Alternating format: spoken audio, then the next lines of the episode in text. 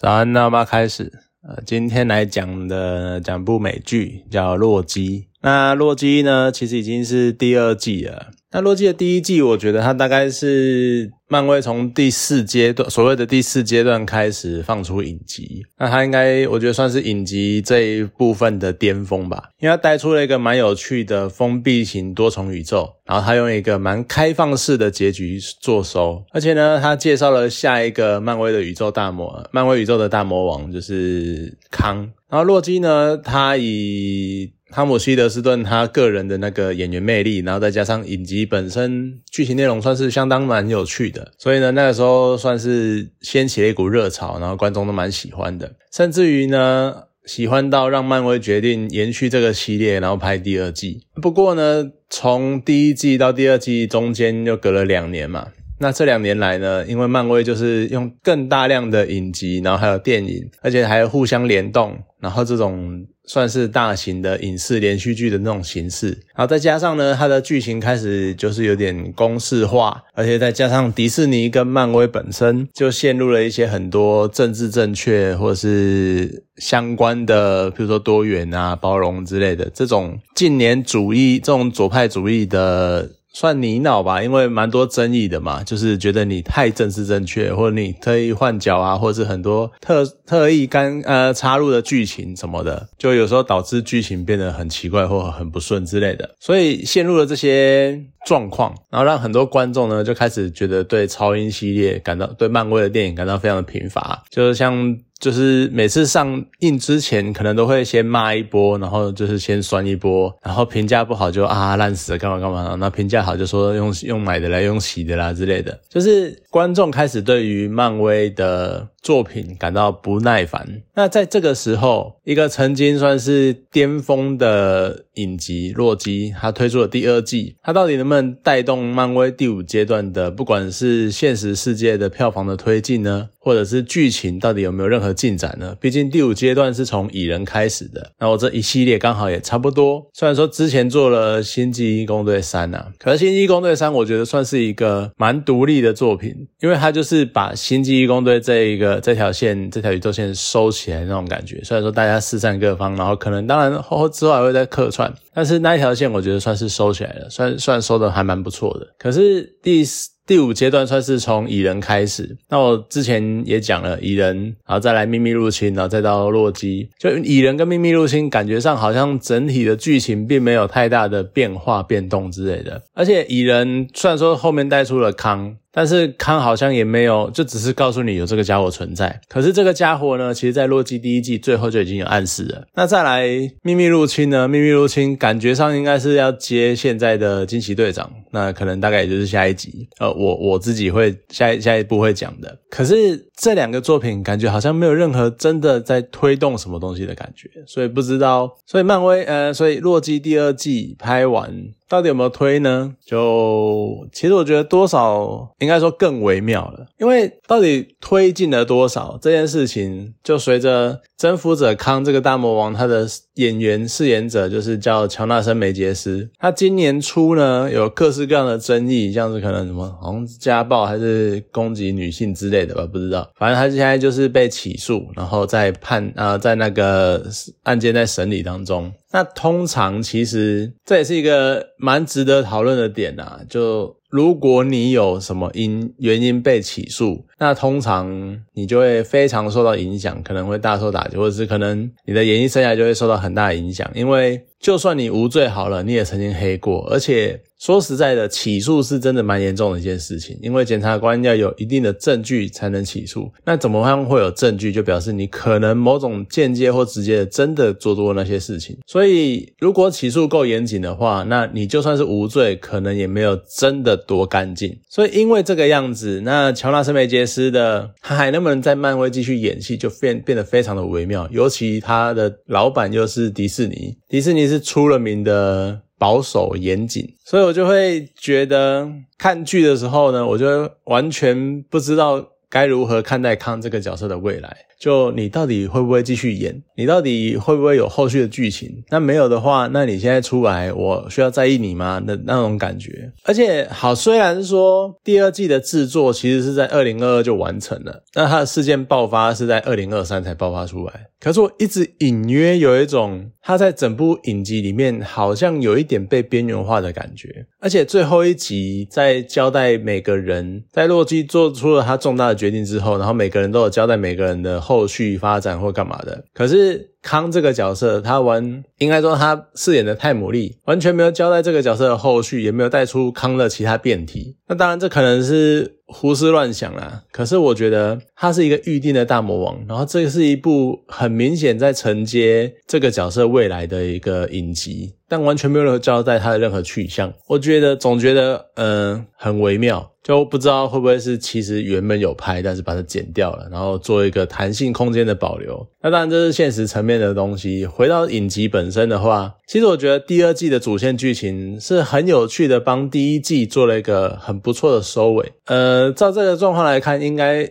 洛基就是拍两季啊，因为最后面结尾的还不错。呃我非常喜欢第一季的结尾，就是那个叫留存者的人。他作为一个时间线的创造者，那这个角色呢，他消失才能够让所有的生物真正的能够自己决定要下一步要往哪里去。就他在时间的尽头，因为他是负责编织时间线的人，那时间线上面呢就有所有每个人未来会发生的事情，这就是一个命定论的概念。那当没有这个人编织之后，你的每一步真的都是未知的，你未来会发生什么事情是真的完全都没有人会知道的。这个时候呢，全宇宙的生物才会拥有。真正的绝对的自由意志，所以我很喜欢这个结局，甚至于让我一度认为这是一个，甚至于可以看到复仇者联盟终局之战的那个车尾灯的结局，就几乎是比肩呢。可是呢？剧情的结局看得很爽，但是对整个漫威宇宙却是一个其实蛮大的麻烦。因为你复仇者终局之战，它已经暗示好我有一个多重宇宙的存在，可是洛基第一季留存者的那个举动，却好像在暗示说，诶，这个多重宇宙在漫威这个多重宇宙之外，还有一个更多重的宇宙。因为他是说，他用他的方式把整个时间线包覆在一个框架里面。然后不受其他康的干扰，这是什么意思？所以说你打破了这个框架之后，其他康会冲进来吗？或者是，那你原本在这个宇宙，所以你在这个宇宙里面，就算有在这个框架里面再多重的宇宙，就像是那个终局之战里面，他会回到各式各样的过去，然后跑到各式各样的未来或者什么的，都只是在同一条时间线上吗？这就是变成一个很微妙的状况，而且。如果照这个样子来看的话，那很有可能在终局之战里面所谓的多重宇宙，并没有真的多重宇宙。就我一直在好像绕口令或者鬼打墙之类的，可是就可能在终局之战之前，整个时间线都还是同一条，或许是这个样子。那直到那所以洛基的时间点之后。才发生了奇异博士多重宇宙那些的事件，所以有可能，其实《曼洛基》的第二季呢，就是就算是洛基的第二季，它是在这个时间点播的，但它的事件发生的时间点，可能都还是在奇异博士他们之前，所以也就表示说，西维杀死了留存者，然后开启了大多重宇宙的时代。那这一切呢？又因为洛基的时空背景算是外挂在原有宇宙之外，所以严格来说，这个时间关系真的是还蛮混乱的。你就你不知道那到底是哪个谁是多重宇宙，然后多重宇宙之外还有什么多重宇宙之类的，你不知道。所以当看到第二季末，就是洛基等人他们试图什么加大那一个时间引力，那什么中央处理器的那个效能，然后想要支撑原有的时间线，却发现你根本就不可能处理无限这个概念的时候，我仿佛好像看到就。是，其实就是在讲漫威制作团队他们发现自己搞出了多大的宇宙观，所以他们一边头脑冒烟，然后一边想着要如何解决这个问题的那个画面。所以呢，他们终究是要找一个人。um, 出来收拾一切的残局。那既然这个影集叫做洛基嘛，那当然就是由那一个当了十年屁孩的恶作剧之神，然后他们要出来这个扛下这个责任。那整部剧呢，也蛮适当的安排了他的整个心际的成长跟心境想法思想转变的那个过程。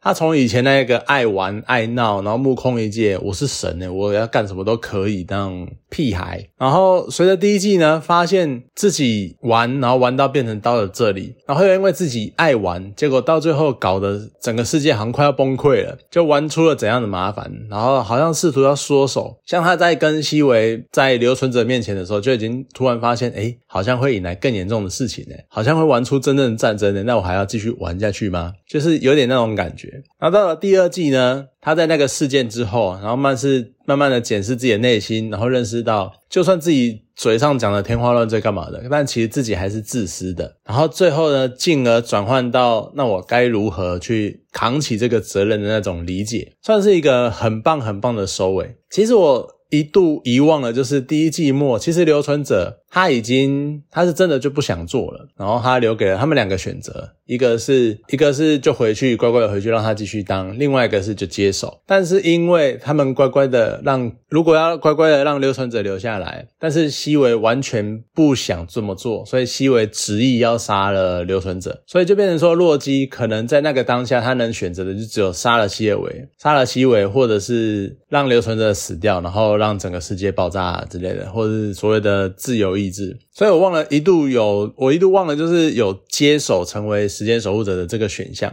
那我一开始呢就以为洛基可能就真的会在重复了、重复试了这么多次之后，他会非常哀痛的杀掉了西维，然后让整个故事呢就变成一个很悲伤的爱情故事。那当然，在这个情况之下呢，观众又会大翻白眼啊，这又是一个爱情故事啊，又是怎么怎么这样子。可是呢，事实证明就是我的格局太小了。就是你再怎么说，洛基算是个屁孩，但他真的也是个神。所以呢，他就真的接手维护时间线这件事情。最后那一幕登。上王座，然后成，然后手握所有时间线，然后成为，我觉得他已经算是时间之王之类的。他终于坐上了王座，难怪那个前情提要要讲说什么你想成为怎样的王，这种暗示都还是有。所以那一幕真的是做的也还蛮帅的。可是呢，对于他的接手过程，我有那么一点点维持。就前面十集、十一集啊，在这个时空之外的领域。就洛基感觉，就算你是神好了，但是你好像，比如说他一开始整个那个时间管控局，他还有那个限制魔法使用的结界嘛，那他在里面也没有感觉没有特别强啊，然后你的肉体什么的，好像也没有特别的强大或干嘛的。虽然说你真的是神，可是没有神的感觉。可是怎么到最后，你突然哎，你突然就掌握。时间，你开始可以掌握时间，那个什么时间滑移，你开始可以自由穿梭在各个时间里面，然后你甚至可以暂停时间，然后还可以轻松的面对那一个时间风暴、时间辐射，就是有一点点破格。那你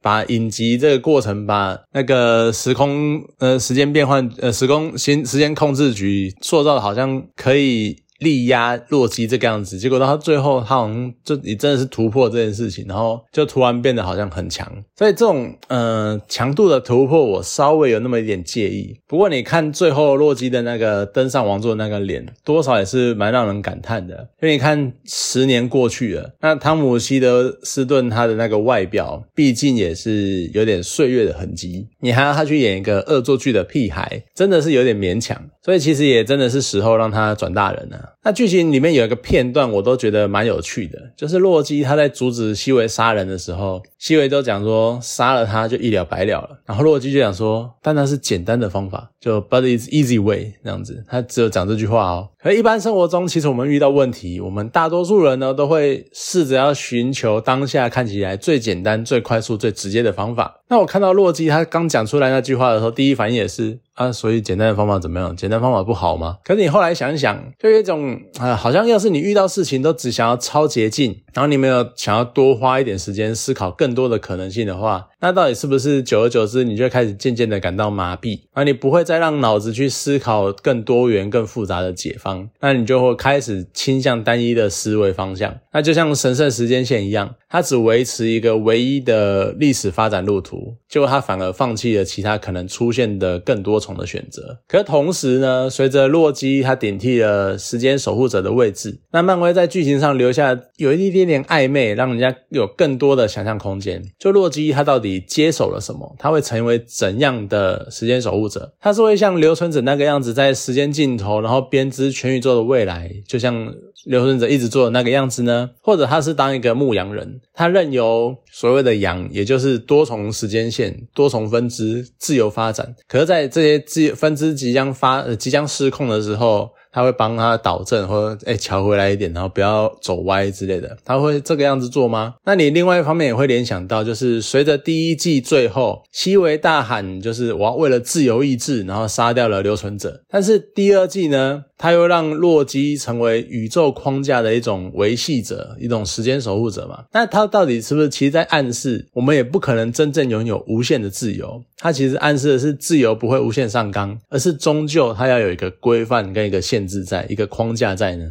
就这个可能是隐喻，也还蛮有趣的。那不管怎么说，虽然说漫威宇宙的未来跟现实世界中那个演员他的去留一样，就是混沌不明。可我觉得至少洛基这两季的影集为洛基这个角色画下了一个很不错的标点符号。虽然说依漫威的个性，我还真的是不知道他到底是逗号呢、分号，还是真的就句号了。不过这还是一个还蛮不错的影集，而且在你看这样讲完之后，我开始厘清一个方向，就是我刚刚讲的。那我想，漫威一二季其实都发生在第五季呃第五阶段之前，只是因为他拆的关系而已。所以我也觉得他的时间安排真的是有点微妙。可是那应该就是洛基成为了时间守护者，所以才真正的开启后面的多重宇宙，所以后面的奇异博士啊，或者是蜘蛛人啊。他们才能够，可能他们才真正的碰触到了所谓的多重宇宙吧。我不知道这样解释可不可以啊？因为感觉又有一点跟前面的剧情好像有点冲突。因为毕竟奇异博士他在终局之战里面，他已经接触到了多重宇宙。他讲了还有很多少多少种可能。那你在影集，那你在电影里面，他能够用那个方式，就表示他已经知道各式各样的多重宇宙。